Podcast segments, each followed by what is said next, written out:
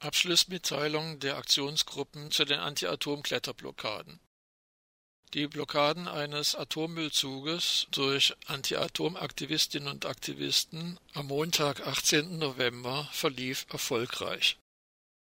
Der Transport von weiteren 600 Tonnen Atommüll von der Urananreicherungsanlage Kronau nach Russland wurde für acht Stunden blockiert Kletteraktivistinnen und Aktivisten hatten sich auf beiden Seiten der Urananreicherungsanlage Kronau über den Schienen abgeseilt und so den Zug mit Atommüll zwischen Kronau in Nordrhein-Westfalen und Mettelen gestoppt. Mit der Aktion machten die Aktivistinnen und Aktivisten darauf aufmerksam, dass die UAA Kronau unbemerkt und illegal gefährlichen radioaktiven Müll nach Russland verschiebt illegal, da das abgereicherte Uran als Wertstoff deklariert wird, um das Exportverbot von Atommüll zu umgehen. Gleichzeitig solidarisierten sie sich mit den Umweltaktivistinnen und Aktivisten aus Russland und forderten, die umweltschädlichen Abfälle der Atomindustrie nicht weiter in andere Länder zu exportieren, sondern die UAA Kronau sofort zu schließen. Diese Transporte von Atommüll nach Russland waren bereits 2009 nach heftigem länderübergreifenden Widerstand eingestellt worden.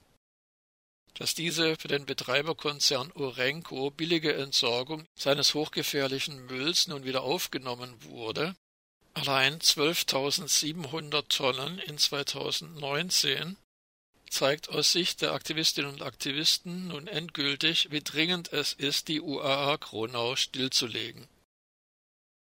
Die Atommülltransporte sorgten auch jetzt länderübergreifend für große Empörung. Zwei russische Anti-Atom-Aktivisten beteiligten sich an den Protesten vor Ort und freuten sich über die Aktionen, die nach ihren Aussagen eine wichtige Unterstützung für die Proteste in Russland darstellen. Protest gab es außerdem auch in und aus den Niederlanden.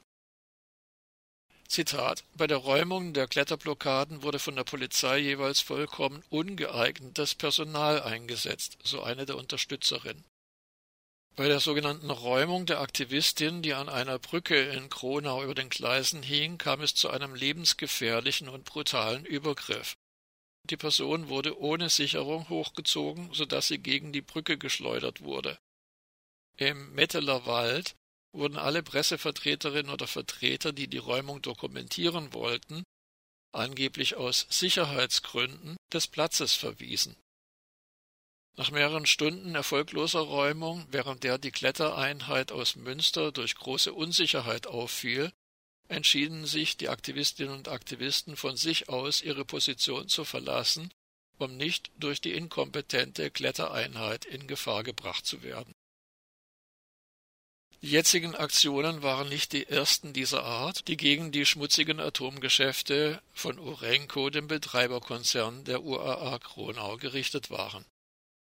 Am 24. Januar 2020 beginnt vor dem Amtsgericht Steinfurt der Prozess gegen Aktivistinnen und Aktivisten, die im Oktober 2017 die Anlieferung von Uran aus dem Hamburger Hafen durch eine Ankettaktion in zwei Betonblöcken für 17 Stunden ebenfalls auf der Strecke Kronau-Münster blockierten.